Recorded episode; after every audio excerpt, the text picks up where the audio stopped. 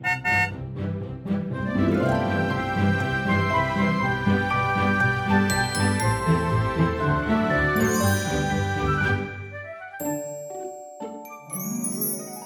迎一起跟着 JK 过一年，陪你找到真心想做的事。我是 Jerome，我是 Kevin，然后我们今天还有 Noel。Hello，大家好，我是 Noel。对啊，今天我们为什么会请 Noel 来呢？因为其实 Noel 今天也要跟我们分享一些他平常在生活中在规划他自己的跑道，或者是他想要创造的事情的时候，有哪一些实用的小技巧。因为我们这一集呢，其实来到我们第二季的第五集。那第五集我们通常是要讲一个跟五爻相关的观点。因为其实啊，我们在之前不是有说过一个你觉得应该很像的，就是我们这一次是说管好自己的跑道嘛。然后这一季的第二集，我们就是说如何选好跑道，选对你的跑道。对，其实选对跑道，我觉得在整个创造跟落实的过程里面还不算太难，因为你就是好好的选就可以。但是其实更难的是如何的可以好好的在你选好的跑道上面，可以好好的完成这一个赛跑，完成这个旅程。所以这一次我们就会分享更多一些比较实际的技巧。可以让大家好好的走好了，因为五爻其实是非常务实的，嗯、非常看说事情到底可行不可行。那你看呢、哦？我们第二季就是已经在讲文明的这个等分，文明的等分它本身就已经是一个非常落地的等分，嗯、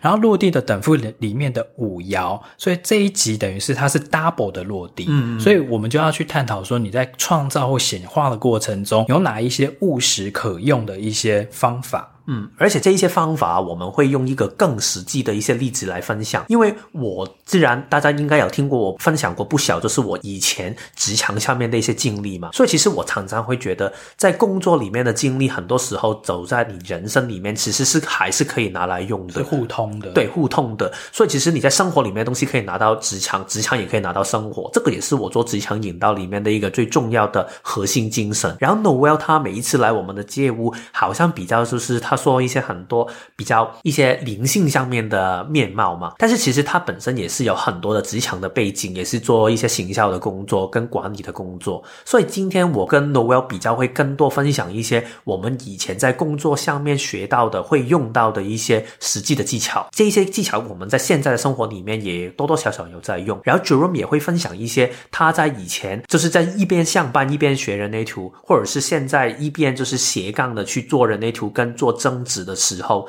这一些里面会不会有一些创造跟落实里面的技巧也可以分享出来呢？这一些就会变成是我们今天很多分享里面的实际技巧里面的一些机缘。嗯，我们先来问看看 Noel，因为其实在前几集的节目里面，嗯、我跟 Kevin 都已经有分享过，我们今年啊、嗯、自己想体验的跑道是什么？嗯、对，那以你呢？你你今年到目前为止，你有没有什么呃显化或创造出你想要的一些体验？啊，因为我。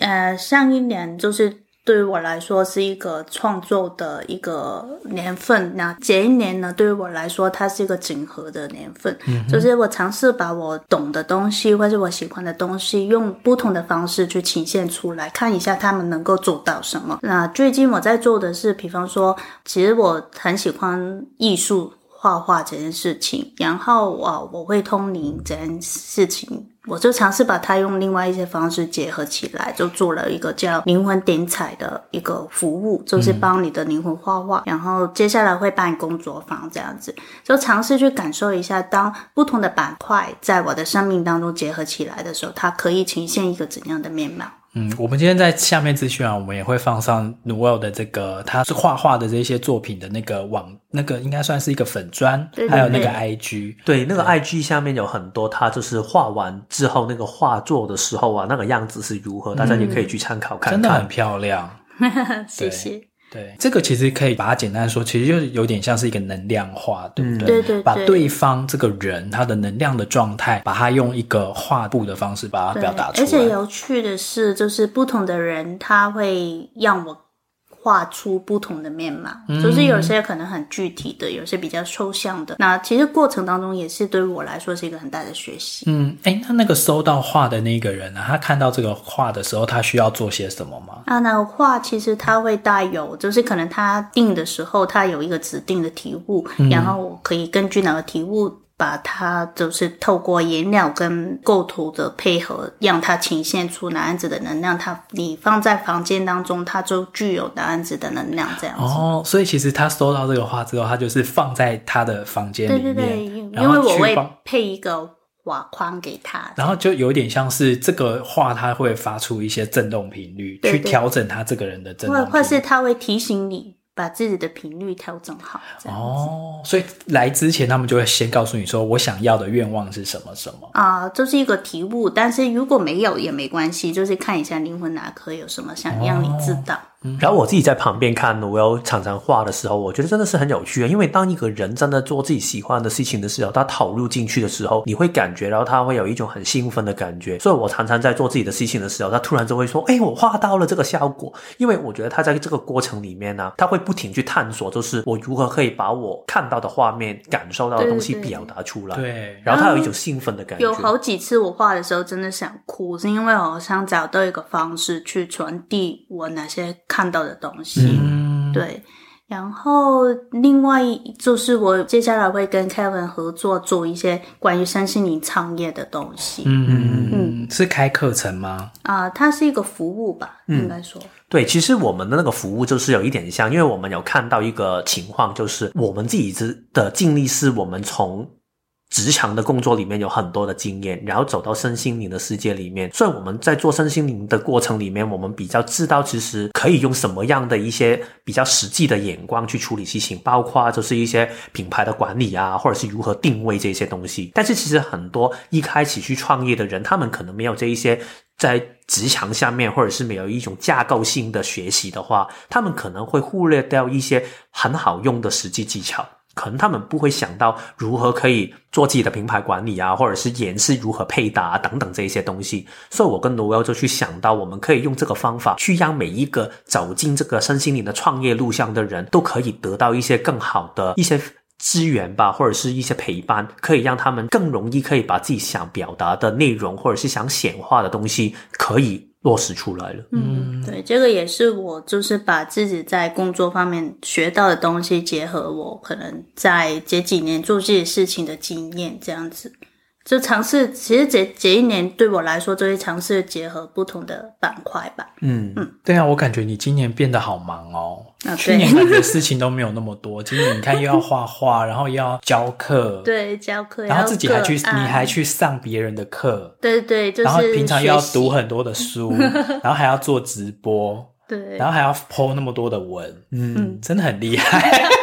但是你是很开心做这些，对，因为其实。就是有些就是朋友会问我，就是会不会很辛苦？其实没有哎、欸、对，而且因为你是不会让自己辛苦的人啊，我觉得。对对，因为辛苦就啊、呃，就是因为因为辛苦，那底下代表的是一定有什么能量不对，我才会觉得生辛苦。嗯、那做出来的东西也可能不是那个正品，所以就会调整了。嗯嗯嗯嗯，好，那我们这一集呢，我们因为我们要讲的是说所谓的管好你自己的跑道，嗯、所谓的管好的意思就是说，其实就是专注啦，嗯、专注于你的这个跑道里面该进行的事情，以至于你不会瞎忙一通，或者是你甚至都已经跑到别人的跑道去了，嗯、还还不自知。对啊，就是你要 focus 专注在你去完成跟去创造你自己的这一件事情，你想要显化的东西。嗯、好，所以。第一步，我们要先知道的是如何去保持专注，嗯、如何不要分心。因为我们在这一季的第二集的时候，我们有说到有一些技巧，就是如何可以好好挑选自己的跑道嘛。嗯、所以我觉得在这个专注不分心这个过程里面，其实有第一个你们可以多去考量的部分，就是。你可以在过程里面多去参考，回去看一开始你定下这一些方法，或者是这一些的方向、既定方案，你是不是真的有按照这个方法去做？当然，我们不是说一成不变，你不可以变通。但是我们之前有说过两个很重要的技巧嘛，第一个就是 I 生蚝的法则，就是说什么东西是重要的，什么东西是很急的，你要去这样去分配。所以这个东西不是你一开始去。设定跑道的时候要做，你在过程里面你还是要提醒自己去看一下，诶，现在有一个新的事情走到你面前了，这个事情是不是真的？我现在就要处理这个事情，真的重要吗？我真的需要处理它吗？我觉得这个就是我们之前有说过的技巧，现在也是可以拿来用的，就是有一个四个象限，对对对对，就是依照事情的急迫程度或者是重要程度，会画成一个象限这样，对对对对，然后我们就要先处理的那个区块是。这件事情它既急迫又重要，嗯，然后只是重要但是不急迫的，我们就把它先放后面一点，嗯，对。对，因为其实这个重要性很高，是因为如果你不清楚的话，我们在城市里面去生活的人，很多时候会遇到一个情况，一方面在工作里面，不是老板啊，或者是工作环境都很要求我们要多工嘛，multitasking，嗯，但其实我常常觉得 multitasking 这一个事情是一个有一点错误的理解。其实 multitasking 我自己觉得可以呈现的样子是，你一天里面可以处理很多事情，但是不是同一时间要处理很多事情，因为人需要每一个当下都专注在一个事情上面，你可以在一个小时内。做一个，但是你下一个小时跳到别的东西。但是如果你不听谁教你做事情，你就要忙的。我觉得你最后就是什么东西都做不好。然后另外一个情况就是，我们现在在一个互联网的时代嘛，所以其实很多时候会资讯太多，然后我们的注意力也很难集中，所以会变成一种情况，就是我们很容易会拖延。其实那个拖延不是我们想拖，而是我们根本不知道自己在忙什么。我们看到 YouTube 有一个东西有趣，我们就把我们的注意力放在那边，然后谁教我做事情的时候，我就先忙谁的东西，忘记了本身要做的事情，到了最后就是一天下来，然后晚上的时候就好像，诶，我本身想做的事情没有做到哦，然后到一年的年底的下来的时候，就发现，诶，好像我这一年想做的事情也是没有做到，然后就这样白费了一天一年了。所以我觉得今天我们会找 Noel 一起来聊的，跟 Jerome 一起我们去讨论的这一些，就是有什么样的一些实际的技巧，可以让我们在这个路上啊。不是不可以变动，但是不会这么容易受到其他人叫我们去做，或者是干扰到我们，就会去分心了。我觉得这个就是我们想在这一个第一部分想表达的东西了。对。呃，我记得我们之前在这一季的第二集，我们有讲到一个巴菲特的二分法嘛，嗯、就是你要做一个 to do list，嗯，然后你同时也要做一个 not to do list，嗯，这样子你才不会就是不小心又去做了一些目前没那么急迫的事情，然后把你自己的精力又分散了，又没有集中火力在你现在正。最应该要做的那几件事情上面，那我想来问看看 Noelle，在你自己在规划事情，嗯、像比如说我刚才说，你今年其实同时间要做这么多的事情，嗯嗯、你是如何去管理你的时间，或者是去管理你的注意力？呃，首先就是我会把时间分成为一个星期跟每一天。因为大概一个星期，我有一个大的 target 要完成。比方说，我 Facebook 要 po 多少文章，然后因为我除了 Facebook 以外，我还有自己的社团，然后社团里面的文章是比较长的。那每个星期要有一篇的时候，我就会就是先写下我比较重要的事情，嗯、然后再安排在每一天。因为每个星期可能我的时间表都不太一样，因为教课的关系或者是个案的关系。对。那所以就是这样子去安排好之后。然后再从每一天，就是因为每个星期我已经安排好几天我要写文章，或是有一个文章要出来，然后每一天我就要找时间把它安排好进去，这样子。所以你是会把一个时间表这样写出来吗？还是你自己去想出来，就是在头脑里面就可以？哦、我要写的，我是蛮传统。嗯、你你是写在电脑上面啊？我我现在写在纸本上，然后就是手在写在手账本上面。对对，然后我我因为我我用那个软件叫 Notion，然后我就把它调进 Notion 当中，就在做的时候可以有参考在电脑里面这样子。哦，嗯、所以你先用纸本，然后再放到电子版里面去，方便运用。对，啊，这个是你这几年才发展出来的吗？还是说你以前在工作的时候，你就是一个很 organized 的人？对，我在工作的时候已经是这样子，okay, okay, 被训练出来吧，应该是。嗯、但但我觉得这样子的方法会让我很按时候的完成我要完成的事情，然后在睡前我也会去整理一下今天我的进度，然后定一下明天大概我要做下什么这样。就是会，你比如说今天睡前的时候，你就会打开你手账本里面，说我这一周的，好，比如说今天是星期一，星期一的晚上我就来看一下，说，哎、嗯，我今天有没有把今天这一格里面该做的事情完成了？然后明天星期二那一格里面有哪些事？对，然后我就先预想好说，哦，我明天就是要先优先处理这些事。对，然后还有就是可能有时候你会进度比想象中快，嗯，那你就可以把后面的东西拉上来。哇，嗯、你们要想说哇，我已经做完了，我可以去追剧了这样子？对，我应该会这样，我应该也会，你就去打电动了，我知道。有时候我不一定打电动，但是我一定会这样。Noel 就好像我们以前上班啊，有一种叫叫什么？Revise forecast，就是如果你到了一年的一半的时候，然后到最到哪个数的时候，你就调高，对，就是调高一下你的目标。Uh huh. 我们以前就是行销，很多时候有一些老板会这样嘛。Uh huh. 既然你现在已经一半的时间不到，你已经到了一半了，对然后你就要改变你的一个目标。你做得到啊，你就是可以做得到啊。然后我就会想。那如果我做得更好的时候，你就调高我的目标的话，那我干嘛一开始做这么好？我就慢慢来。而且如果他真的他的，比如说 bonus 给你多也就算了。如果你还是领一样的钱的话，那真的就就。所以你会，Noel 你会给自己一个更大的 bonus 去让自己有这个改动吗？还是你开心就是你最大的 bonus？对，其实因为我不觉得辛苦，然后做的过程当中，嗯、其实特别是画画这阵子在画画的过程当中，其实对我来说是一个很大的学习。嗯嗯，学习跟练习就是练习自己以前学过的画画的技巧，然后同时在学习每个灵魂教我的东西。嗯嗯，好有趣哦。那你除了这个，就是你去检视今天做的事情以及明天要做的事情以外，嗯、你还有哪一些其他的这些可以运用在你生活中的这种 organize 的方式吗？其实基本上我要走向定好我的哪个 tempo，就是啊。嗯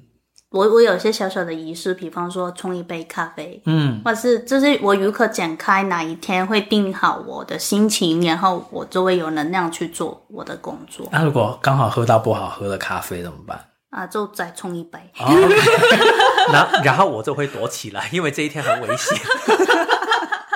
会用咖啡泼你吗？但是我真的会发现，如果他一开始开的不顺的时候，他真的会整个人好像有差。现在他好像比较容易可以调节，嗯、但是我不知道这个可能也是关于人类图里面我们有一个设计叫十五五这一条习惯的通道嘛。嗯，就是他有自己的韵律。我记得当时我跟 Noel 跟一些朋友一起去出游的时候啊，嗯，因为早上的时候大家没有办法喝咖啡，然后我们一起床就要开车，然后他真的会觉得。好像这一天就是奇怪怪的感觉，对，所以我觉得，对，就是如果你真的有一个自己的习惯的话，无论你觉得太无聊也好，只是这个仪式感对你有效就可以了。嗯，对对。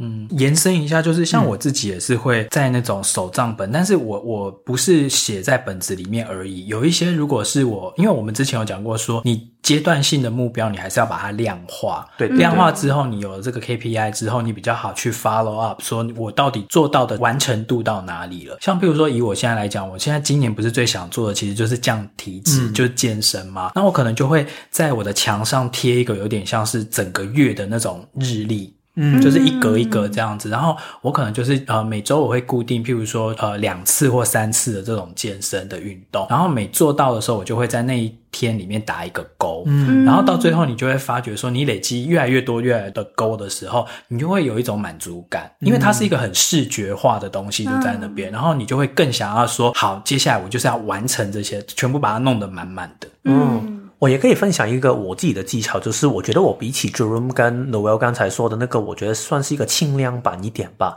就是因为我觉得我自己不是一个这么自律的人，所以我就用那个简单的方法去。帮自己去做专注。我之前有说过，我会写一个 memo 纸嘛，然后把要做的事情都会写在上面。嗯、通常我以前在上班的过程里面，就是如果我突然有一个同事吩咐我做一个事情的时候，我先不会去考量、去处理、去评估这个事情的可行性，我会先把它写在那个 memo 纸上面，然后我再回头去专注我自己要做的事情上。然后当我做到差不多时间的时候，当我完成了其中一个东西的时候，我也会像 Jerome 刚才说的。我会把那个完成的事情狠狠的划走，这是删除掉。嗯、但是这个东西我不会，因为我以前有一段时间是用电脑去记录的。嗯、但是我觉得电脑那个视觉的感觉不强。对，因为你不见了，你就好像你不会看见自己完成一个事情。所以我喜欢每一天下班的时候都看到自己那个 memo 纸上面已经划走了很多事情，你就会觉得嗯满足。对，所以我。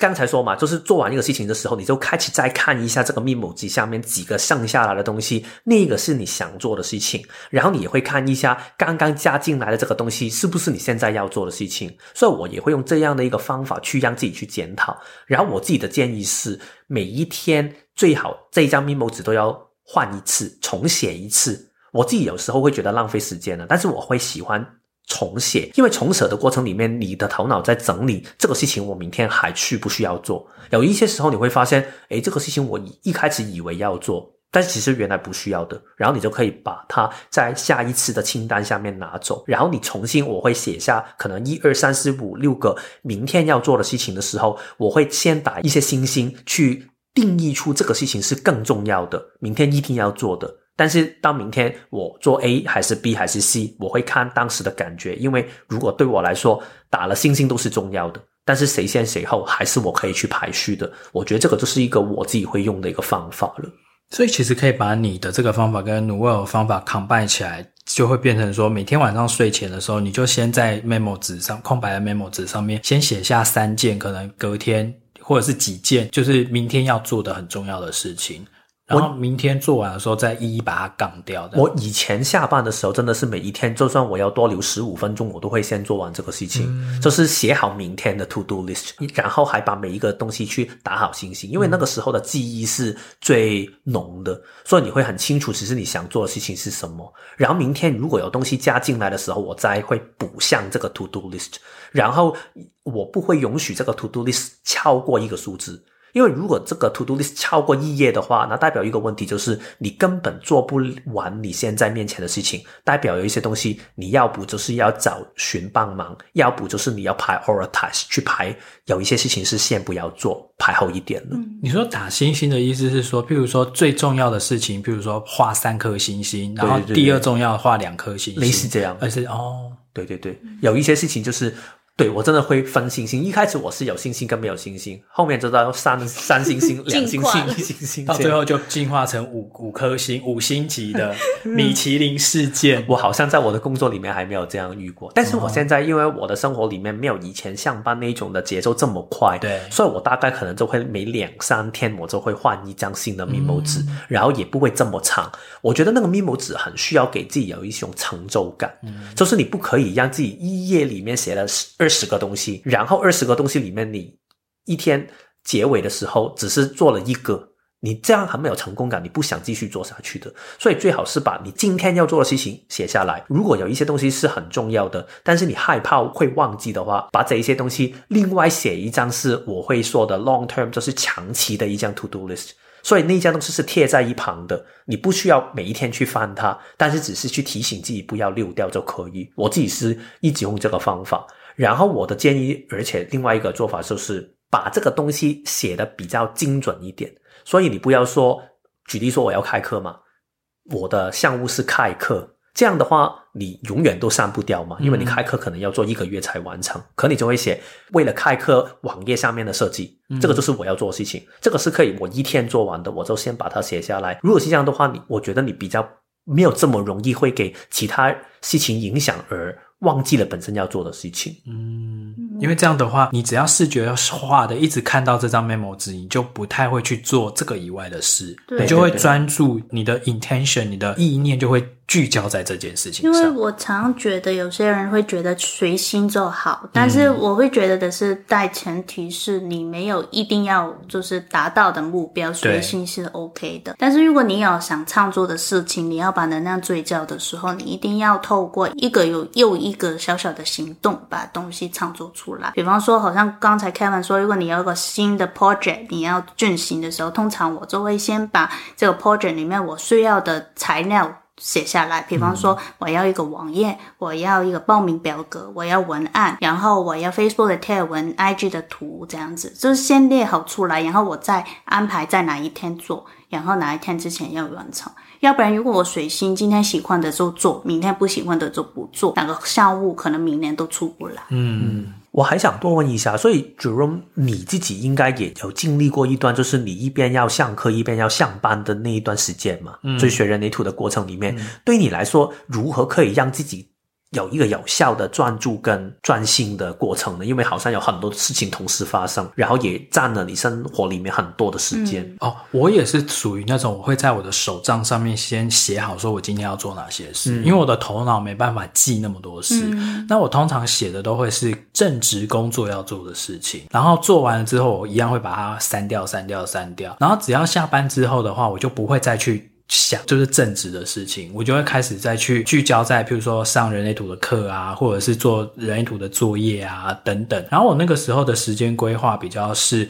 我会利用一些零碎的时间去做呃人类图的一些温习。譬如说我上下班的过程中，我要坐公车或坐捷运的时候，我就会在那边背一些人类图的一些知识，譬如说人生角色的什么关键字啦，或者是呃类型的关键字啊，就是利用那个时间去做这些画。整为零的去记这些记忆点，嗯，所以你以前如果没有在上课的时候啊，你在通勤的时间你是会做什么？就是可能看一下电话、Facebook 这一种吗？你说以前哦，没有啊，以前的话我可能就是放空，嗯，对，我也不见得会去做这些事情。我觉得你这个说法让我可以想到一个有趣的观点，因为我常常会觉得很多人会觉得自己没有时间，但是其实所谓的没有时间，是你还没有好好的。用好你的时间，嗯，因为其实好像刚才 Jerome 说的，他以前通勤的时间就是放空，当然放空不是有问题啊，放空你可能也可以想到很多东西，但是如果现在时间好像不够，与其你很快去说我我时间不够了，你更可以去想，好像 Noel 在前一集说嘛，不要问 why，但是问 how，我如何可以让自己有更多的时间，嗯，所以那个方法就是 Jerome 想到的，就是、嗯、那我坐车的时间就可以好好运用啊。有一些人，如果你太忙的话，那你就去在坐车的时候，你可以想下一篇你要写的文章啊，你可以头脑里面画出来，其实都可以。对，通常我写文章都是做捷运的时候。我通常在走路的时候写，想到这样子好危险。对啊，我以前还是你们真的是可以一心多用的人啊。我觉得我走路可以。哇，我以前你知道，你们有看过那一本？经济学人的那本书嘛，就是 Economist，对，经济学人杂志。你知道它的英文就是很小很小那一个字吗？我以前是抓住这一本书，然后一边在马路旁边一直在走路，一边在看的。我走楼梯也可以这样看的。然后我给我老板说：“你太危险了吧？”但是老板不会觉得说你不要再装了，你也太你也太假了吧？因为走路还在看《经济学人》，因为我的我的印象应该让人觉得我还是一个喜欢看书的人，所以他们有觉得我在装。很好，但是某程度上我真的是在装，但是我真的在看，什么都看不见。对对对，我是反过来看，头脑一直在想别的事，想说今天回家电动要怎么破关。嗯，但是其实我真的觉得是不是一定说一心多用，但是。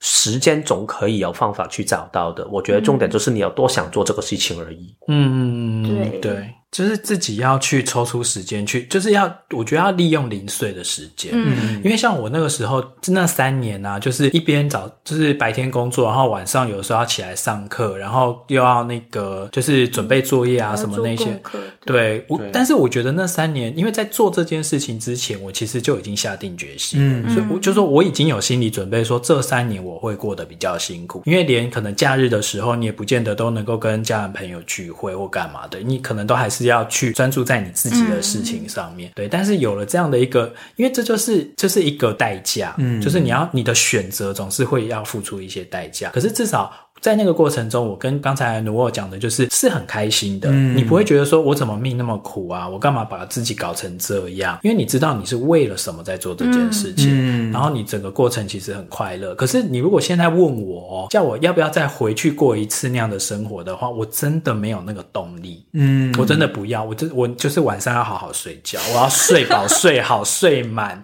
对，我真的不要在半夜爬起来上课，嗯，对。但是人生就是很奇怪，就是某段时间里面你觉得很重要，你很有动力去做的事，等到之后你可能事后再回想，就觉得说当时真的是疯了吗？嗯，我觉得这个就是有一点像人类图常常说的，为什么要回到内在权威跟策略？嗯，因为有一些事情我们觉得应该要这样去做，但是如果我们身体里面没有那个底气，没有那个动能去支持我们去完成的时候啊，你很容易可能走没几步之后，你就会觉得不想走了。但是如果你身体里面真的有那个回应的时候，它代表你身体里面一定有一个动能，至少可以让你走到某一个阶段，嗯，然后你可以再去评估，再去回应。所以我觉得这个就是可以走到我们今天会分享的第二个的大体悟，就是如何可以有一个强大的内心、强大的心理素质，可以让我们可以好好的完成这条路。因为走好自己的跑道，专注并不够哦。你专注在路上，但是你不走的话，你走不下去的话，你还是没有办法完成。所以，如何可有一个对的心理素质，这是很重要的。因为你在你完成你自己心愿的这个创造的过程里面啊，一定有一些时刻是你觉得那个出来的结果不如你的预期，嗯、你其实会觉得说，诶好失落，或者是我明明已经很努力啦，可是为什么看到的成绩是这样？所以还是要有一些就是耐挫折的这一些能力。那这个我们就是把它统称成一种心理的韧性，或者是我们刚才讲的一个强大的心理素质。你要有耐心去陪伴你自己，去撑过那个低谷期。嗯，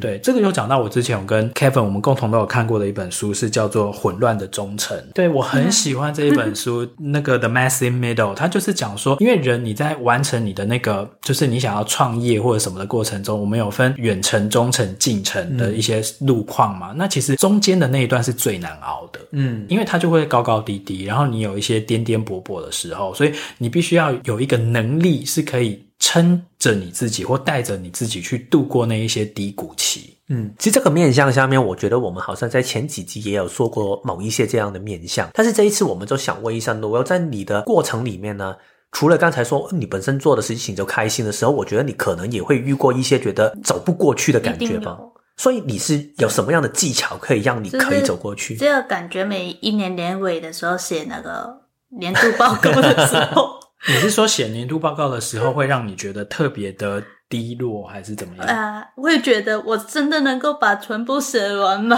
哦，就是量太大了，这样子。呃，这个是第一，但是其实第二就是我会担心会不会说的，就是不是他们，就是、嗯、就是我会自我怀疑了，也是会。嗯、但是到最后，就是经历这两三年在写的过程当中，我发现其实只要你相信你做的事情，就是其实哪哪对我来说好像一个。测试我有多相信我自己的产品跟我自己的能力，嗯，然后就是如果你相信的话，你就好好用你最大的能力去完成它，嗯，然后。就算最后完成的之后，可能没有人想，或是没有人感到有共鸣，但是你已经好好的陪自己走过这段路了。嗯，但是我好奇，如果你好像我们回去那个你要写报告的时间，嗯，你可能那天早上你觉得啊，我今天就是要写报告了，你已经设定好你的时间表嘛。然后当你去要写的时候，然后好像那一种很没有力气的感觉的时候，你会如何去启动？你会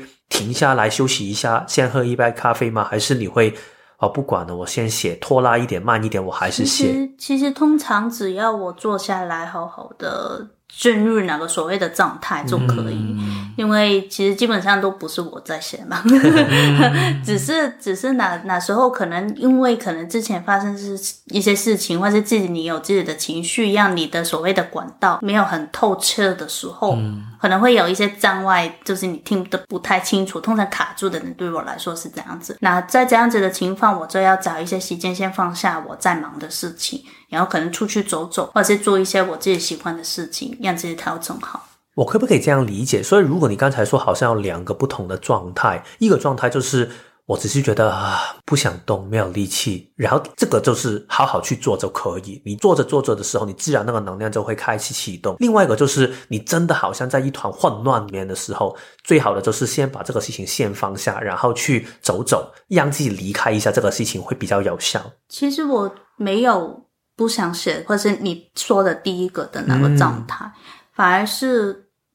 在担心哦，能不能够根据我想定下的时间完成，通常是这样子的一个担心。嗯嗯但是其实那一些客户并不会后来写的那个 feedback 是说你讲的跟他们就是完全就是没有对准他们要的东西这样子，没没有发生过。对啊，对啊，对啊。但是还是会有这一种担心。嗯，对，就是因为这样子的，就是很多我的服务当中，其实那些都是无形的东西嘛。嗯，比如从一个人的角度去看，比方说，如果你要一个 KPI，或是你要去衡量这个服务是不是好的，或是不好的，就比较难。这样子就是我要慢慢的去切换我的自己的模式吧。嗯，那你在这条你自己身心灵的这个创业的这个路上，你曾经有哪一刻你一直觉得说，就是好像你你想要放弃了，或者是你觉得说。有点很灰暗这样子，嗯，应该是刚开始的时候，我还没有找到自己真的想呈现的是什么。那时候来台湾了吗？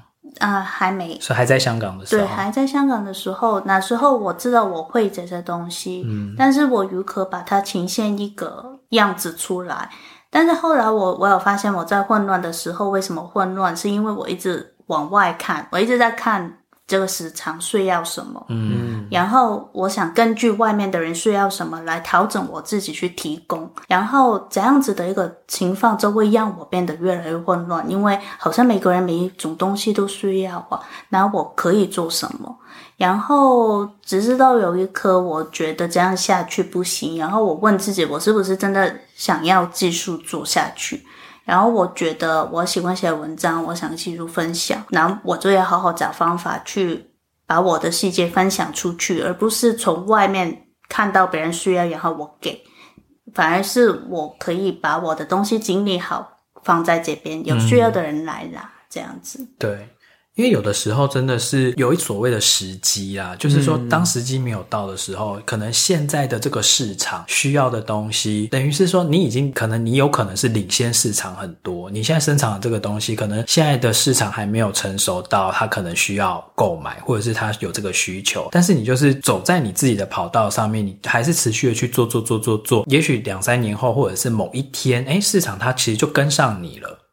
但但然后你现在在做的这件事情就变成了一个很有开创性的事情，嗯、大家反而会愿意有这个需求，或者是才会发觉说，哎，对，我需要买这个产品。我听起来那个感觉有一点像啊，不要担心自己走得慢，但是只要你方向对的话，嗯、那就 OK 啊。就是每一天走一步，或者是每一天走半步，其实也没差。然后所谓的对，是你根据你自己内心去走。嗯嗯，对，就是我们人类图常常讲的，跟随你的内在权威跟策略嘛，嗯、等于内在权威跟策略才是你人生的一个指南针。嗯，你其实是每天都要看着这个罗盘这样子往前走的，而不是看说，哎，现在的人都觉得说怎样是好，嗯、那我就往那个方向走。对啊，这个时候有反而可能会本末倒置。嗯，所以主任你呢，你会有一些在路上，尤其是你之前在学习，或者是你现在在做这一个斜杠，一边有正职，一边去做人类图的工作的时候，你会有一些困扰，或者是觉得这一种迷失的时间吗？其实我学人类图的那三年的时间，就是二零一七到二零二零，因为我是二零二零拿到分析师嘛。其实这三年里面呢、啊，我都觉得还可以。可是到真正我觉得压力最大的低谷期，反而是到第七节课程的时候。嗯、因为第七节课程的时候，我的老师 Brian 其实他其实是一个比较一丝不苟的老师，而且他的要求很严格。然后我们那一就是说，因为最后我们不是要写，就是要录一个小时的那个音档，去给那个 HDS 的三个老师，他们会去做评审嘛，看说你最终能不能通过拿到这个分析师。那在那个第七阶的过程中，那三个月我觉得是我最难熬的，因为他常常会我们每因为每一堂课每个礼拜都要交作业给他。然后就可能都要录一段，然后他我是很长，其实不止我，我们班上很多同学都是会一直被退作业的，嗯，就是他没有任何要给你什么放水啊，干嘛干嘛鼓励你啊什么，他觉得说哦好就是好，不好就是还是要再改进。嗯，所以当我的东西每次被退回来的时候，我其实是心里会非常的焦虑的。嗯，你没有想过放弃吗？就是不管了，虽然我花了这么多钱，花了这么多时间，我都是，哎，算吧。我是从来没有想过要放弃啦，嗯、对，因为我觉得我就已经走到最后一步了，嗯、只要这一步我能够撑过去，就是前面的过程都已经过来了。如果前面都没有放弃，在最后的时候功败垂成，我觉得非常可惜。这样我人生都会一直很后悔，说我后来没有坚持到底。如果是这样说，那个从气馁的感觉到了，我再来一遍吧。那个改变的那个动能是从哪里来？是你看见了，或者是回想到你本身想做的事情是什么这样子吗？一方面是回想到我想做的事情，然后二方面是我觉得那个老师就 Brian 他他的要求的确是很合理的，嗯、他不是故意在刁难你或干嘛，就是说他要看的就是说你必须要讲出你自己的 voice，他很强调就是你要找到你自己的声音。对啊，那因为我们其实很容易就是。就是那种考试出来的小孩嘛，所以我们在解题或者什么时候，我们只是想到正确啊，嗯、但是你没有想到说，那你的个人风格，因为他是要要求你要有很强烈的个人风格，没有说什么答题一定是有正解的，对。但是这一点我就会常常被他这样子来来回回，来来回回这样子推。我觉得你刚才说的这个东西啊，让我想到就是我们刚才说嘛，要有一种韧性嘛，嗯，其实很多时候我们以为强硬就是。打不败，其实我觉得不是这样，而是你每一次给打败，或者是你跌倒的时候，你愿意用一个不同的方法再尝试一遍，所以这样才是一种强硬的感觉。对我来说，我刚才听到就是对方给你的评阶，你不会觉得对呀，那我就是失败，所以还是不行，而是你觉得这一次的失败只是代表我有一个事情可能做的没有最好，然后他的意见我吸收，所以你愿意去接纳跟去调整。然后改变另外一个新的策略去做。当你做的够多的时候，你一次不行，两次不行，三次不行，你总会有一次这一些的经验或者是这一些调整，会让你越来越可以呈现到一个可以成功的一个模样。然后这个我觉得在最后结果论看起来的时候，就好像他很强韧，因为他好像不停的可以失败还是再来一次，但是只是你不停的去允许自己去调整。愿意去接纳不同人给你的意见跟上面的所有的可能性。嗯，我觉得就是要愿意接受说自己其实还可以再做得更好，嗯嗯、而不要就是坚持己见，说我觉得是他不懂我，或者是我其实明明就是做得很好啦，干嘛干嘛。嗯、因为其实我觉得一方面为什么我有这个心理韧性可以走过去，是因为我也认同他的价值观，嗯，我也想要找到一个我自己独特的一个风格。那他其实就只是一直在帮助你，一直推，一直推，一直推，推到某一刻的时候，也许你就真的找到一个，你就会跟其他的分析师不一样的地方。嗯、对啊，那这个是他更看重的。嗯，对啊。对我来说，我自己反而想到另外一个我自己的经历，就是对我来说，我觉得我上六十这一条通道，嗯、我是几乎常常是我的日常会感受到那一种啊，好像又走不过去了，怎么去走下去那种感觉。嗯、对我来说，我自己觉得最明显让我可以学懂更多的就是登山的过程，虽然我不是一个很专业的登山的人，但是我就是喜欢，也是会这样做一下嘛。每一次在往上爬的时候，你永远会觉得啊，不行了，我下期不要再走了，然后很讨厌。但是有时候我觉得，对我来说，如何可以坚持下去，就是我觉得是几个的，算是信念嘛，或者是自己的想法。第一个就是。走到前面的话，走得越高，你一定会看到越多的不同的风景。然后在这个路上的话，你一定会得到你想得到的东西，就算你过程里面会有疲累的时间。然后第二个就是，其实疲累跟你难挨的时间虽然是不好搞，但是它一定会过去的。然后之后你一定会得到你要得到的东西。对我来说，这个是我一个可以让我继续走下去的一个信念吧。但是我都是反复走在一个啊，觉得很不行，然后觉得 OK 一点，不行 OK，不行 OK 的这样一个来回的阶段吧。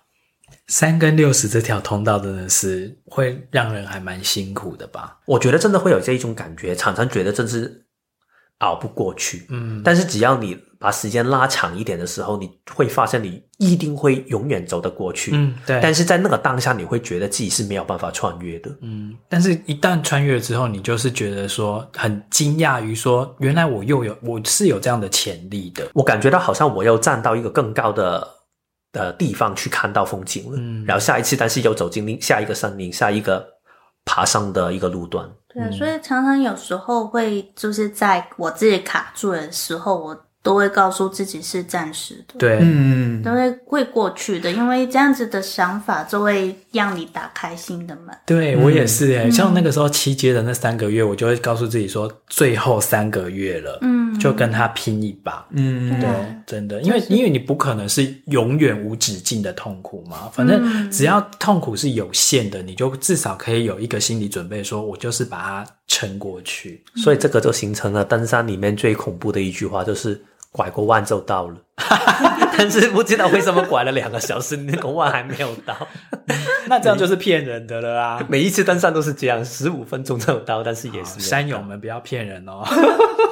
好，那我们就到第三个的重点了。第三个重点其实就是你管好你自己的跑道的过程中，因为你的跑道有些时候你在做的事情，你是需要有伙伴，嗯、你是需要跟团队一起共同去创造的。嗯、所以我们叫做你要懂得借力使力，因为当你懂得借力使力的时候，你才能够让自己跑得更远，跑得更久。因为人生是一场马拉松，不是用冲的，你一定要学习到配速这件事情，然后这样的话，你才能够真的。走到以一个长远的目标来讲，你才能够去过一个你真的是你自己的一个人生。在我的经历里面呢、我觉得这个对我来说学习的东西特别大，因为以前在职场工作，其实尤其是我跟 Noel 的工作背景很不同。虽然我们都是做行销，但是 Noel 做的是比较是小的公司，我们做的是一些大的品牌。大的品牌有一个特性就是。财大气粗，嗯，会这样说吗？对，对，就是我们有钱，所以我给你钱，你就什么都要听我们的话。嗯，所以我们很喜欢用一些权力跟一些金钱去欺压其他的一些帮我们做广告的人啊，或者是设计的人去帮我们做事情。对，就现在中国大陆很流行讲的甲方哦，对，甲方跟乙方啊。哦，然后对我来说，但是你在做身心灵的过程里面，你就没有办法这样去做，因为每一个人都是一个都很讲求。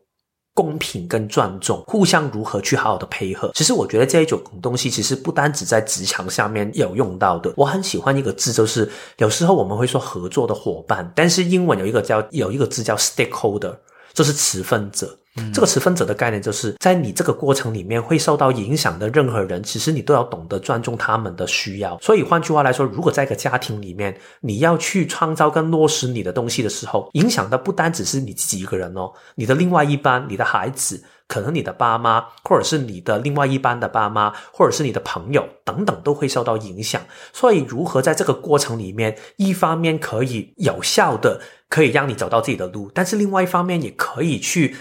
懂得运用这一些外在的力量，包括刚才说的这一些持分者，其实宇宙跟世界也是你的持分者，嗯、去配合你，让你走得更远。我觉得就是这一个部分里面，我们想多表达的技巧了。嗯。对，其实你讲到这个啊，我我也可以分享，就是我为什么可以又有正职，嗯、然后我又可以去花三年的时间读人类图，然后现在又可以斜杠这样做。当然，一方面是因为在工作上面，我真的有一个很支持我的一个上司。嗯、对，因为其实也是他一开始的时候跟我讲说，哎，我可以利用下班的时候再去做一些进修，嗯、然后再去学一些什么第二专长。这是第一个很好的一个上司。然后第二个是我的同事，或者是跟我一起合作的这一些，算是我的团队吧，就是跟我一起。在工作的一些合作伙伴，或者是我的下属，他们其实是。都是很有能力的。然后我那个时候那三年里面，我就想说，好，那就在这个阶段里面，我可能要更放权，让他们去做很多的决定。哦、等于说，我要更信任他们。嗯、但是因为当他们，因为人毕竟还是有总会有一些不小心或者是出错的时候、粗心的时候。那发现这些错误的时候，我除了要去帮他们承担以外，另外其实就是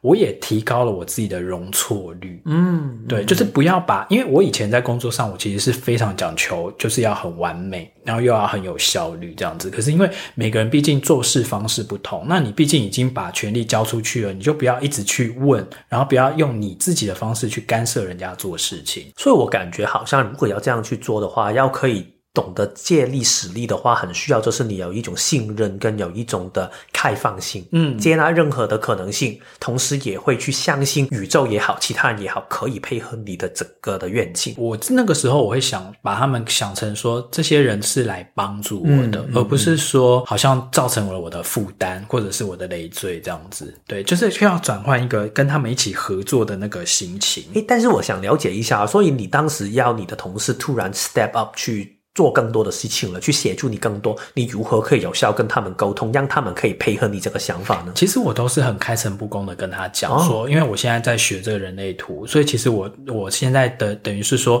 我没有办法像以前花这么多的心力在工作上面。当然我，我我该做的我一定会做，但是另外我也会去征询他们的意愿。诶，当然不是说我。他们一定为了我就必须要来配合或干嘛，嗯、我都会先征询说，哎，那有些东西以前虽然是你这个环节没有办法负责到的，那现在如果交给你来做的话，你愿意学吗？或者是你愿意试试看吗？这样子，那如果对方是，那当然我真的很幸运啦，他们都很蛮乐意的。对，那这这种时候我当然就是会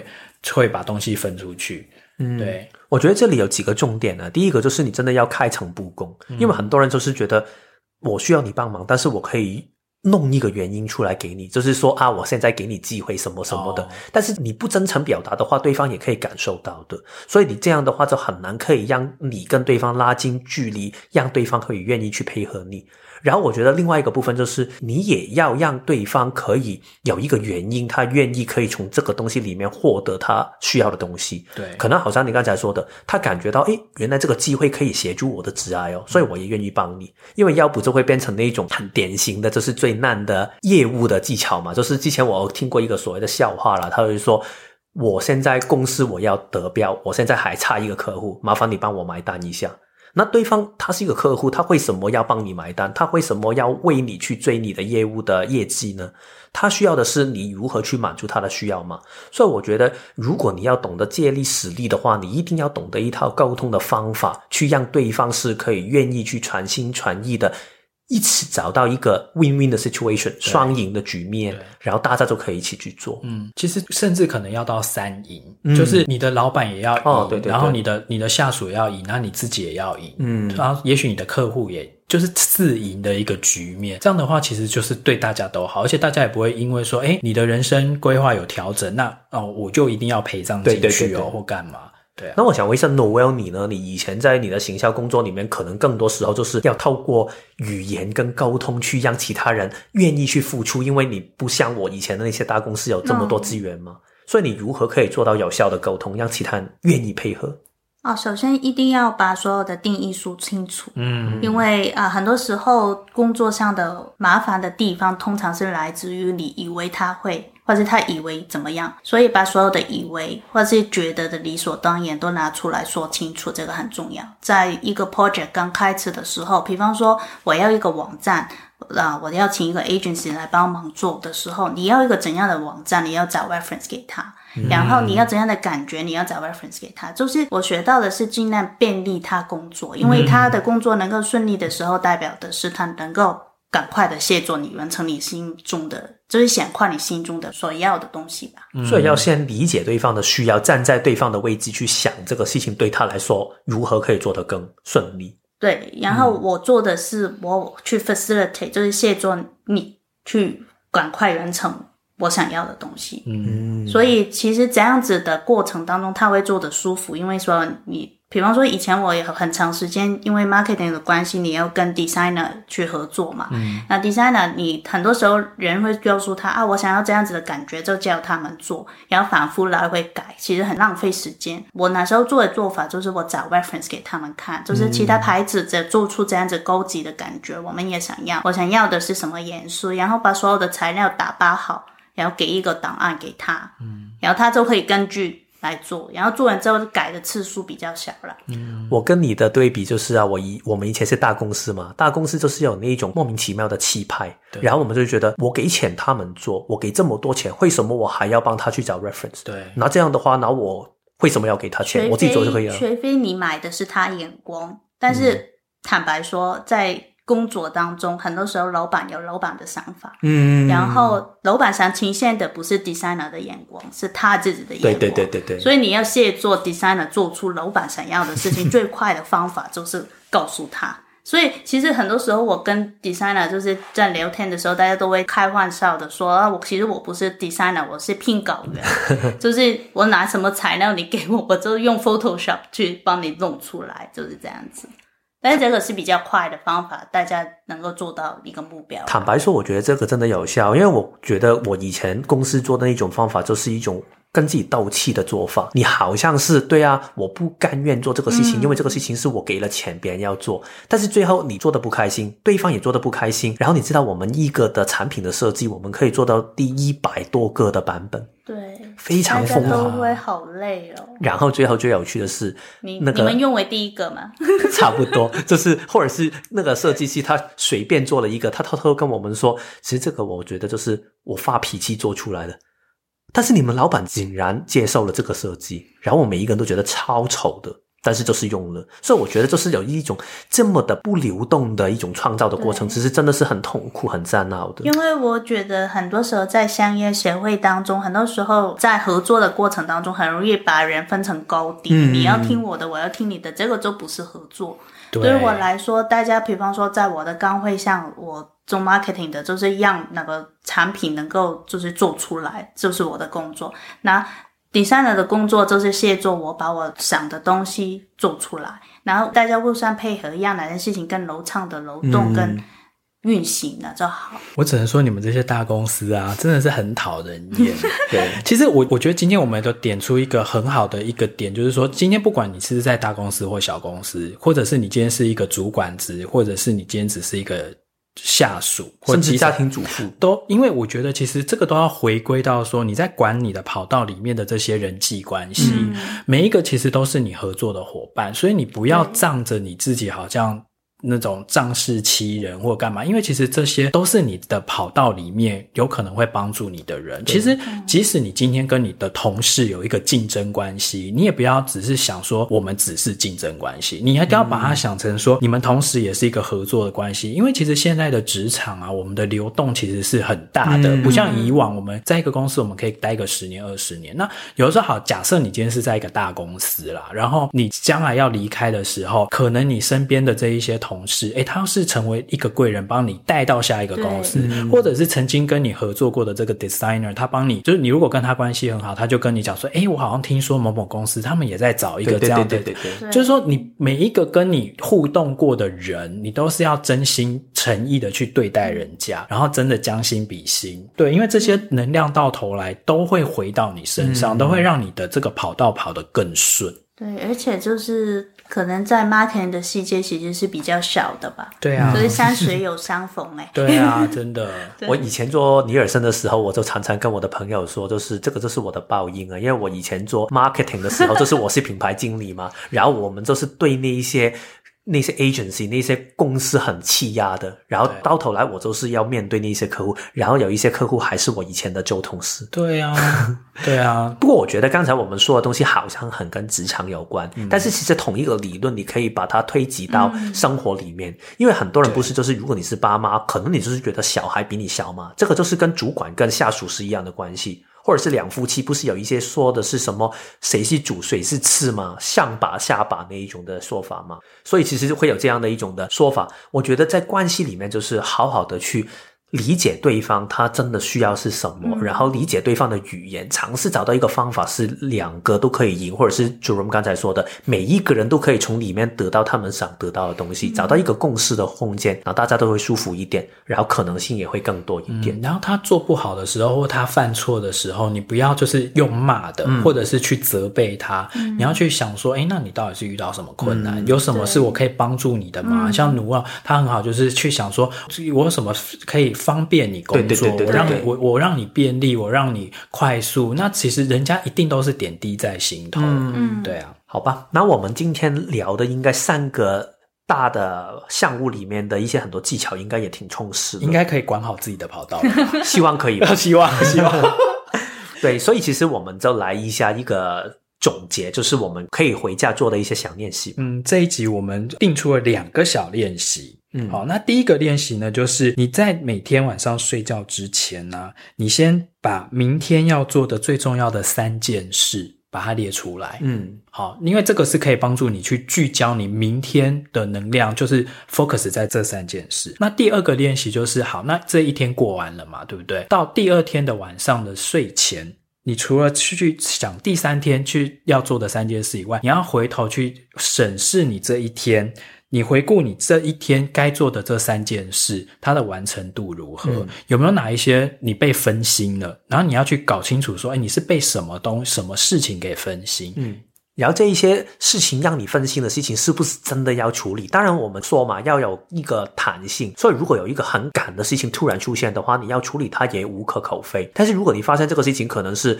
我、哦、突然花了一个小时在看 YouTube，但是这个并不重要，也。不是我真的想做的话，那这个东西你就要考量一下，如何可以让自己不要分心到这一边，然后没有办法做到你想做的事情了。嗯，其实我们做这个啊，并不是说哦，你做了分心的事情你就不对，嗯，不是用一个对错的观点去审视你自己，而只是说帮助你去提高你的觉察力。就是去觉察出，诶，我今天为什么是什么样的原因导致我没有办法如期的完成我今天要做的这三件事？这其实只是一种对自己的有点像是一个 follow up，一个追踪，并不是说哦，我这样就不对，我我我我是一个很糟的人或什么什么的。嗯，这里我很想补充一句，我前一阵子看的一本书，它一句话，这本书它的名字叫《七分钟微行动》，然后我挺推荐的。然后它里面有一句话关于时间管理，因为我们常常不是说时间管理是现在工作里面很需要的事情吗？但是他说了一个很有趣的点，是说时间管理不是要你做更多的事，因为如果你是在提升你的生产力，但是换来的是失望跟挫败感的话，这个是没有必要的。换句话来说，你的时间管理很好，然后你做每一个事情，别人做一个小。小时，你半个小时就做好，但是你一天下来还是不停做很多东西，根本忙到你呼吸不了的话，这个是对你来说没有意义的。他说，时间管理是可让你可以做到生命里面最有意义的事情，让你可以实现到理想的自己，体验到心中渴求、渴望的人生，这个才是时间管理想要做的事情。所以回到我们刚才说的那个事情是，我们想透过这一些的技巧，让你可以更有效的做到你想做的事情，不是你不可以做别的事情。也不是做到非常的忙，但是就是你想做的事情都可以做到，那就是最终的目的了。好，那以上就是我们这一集的两个小练习。那最后我们要来做一个最后的提醒哦，嗯、就是我们这一季第二季的第六集，我们呃收集这个你的故事跟你的提问。已经到了最后一次的机会了，六月二十四号我们就截止了。你可以看我们这个资讯栏下方的这个 Google 表单，你可以去填写，跟我们分享一下你听完我们这第二季的节目之后，你在自己的创造跟落实的这个部分，诶，你做了哪些？嗯，或者是有哪一些好消息要跟我们分享，或者有哪些卡住的地方，你也想要来听听我们的意见，都可以。就是你要怎么写都可以，但是就是尽量把那个故事写的，就是详细一点。嗯。你的所有的分享啊，或者是疑惑啊，其实我们相信都可以让其他的听众都可以得到他们想知道的事情的，可以得到启发的。对啊，如果你想要知道说，诶，那个所谓的回答问题的那个模式是长什么样子的话，就可以去回头听我们第一季的第六集回答 Q&A 的，嗯、呃，听众 Q&A 的那一集，你就知道说，诶，那我们第二季的第六集，我们一样会用这样的模式来做回复。好，那我们今天就这样吧。谢谢 Noelle，谢谢大家，拜拜。拜拜。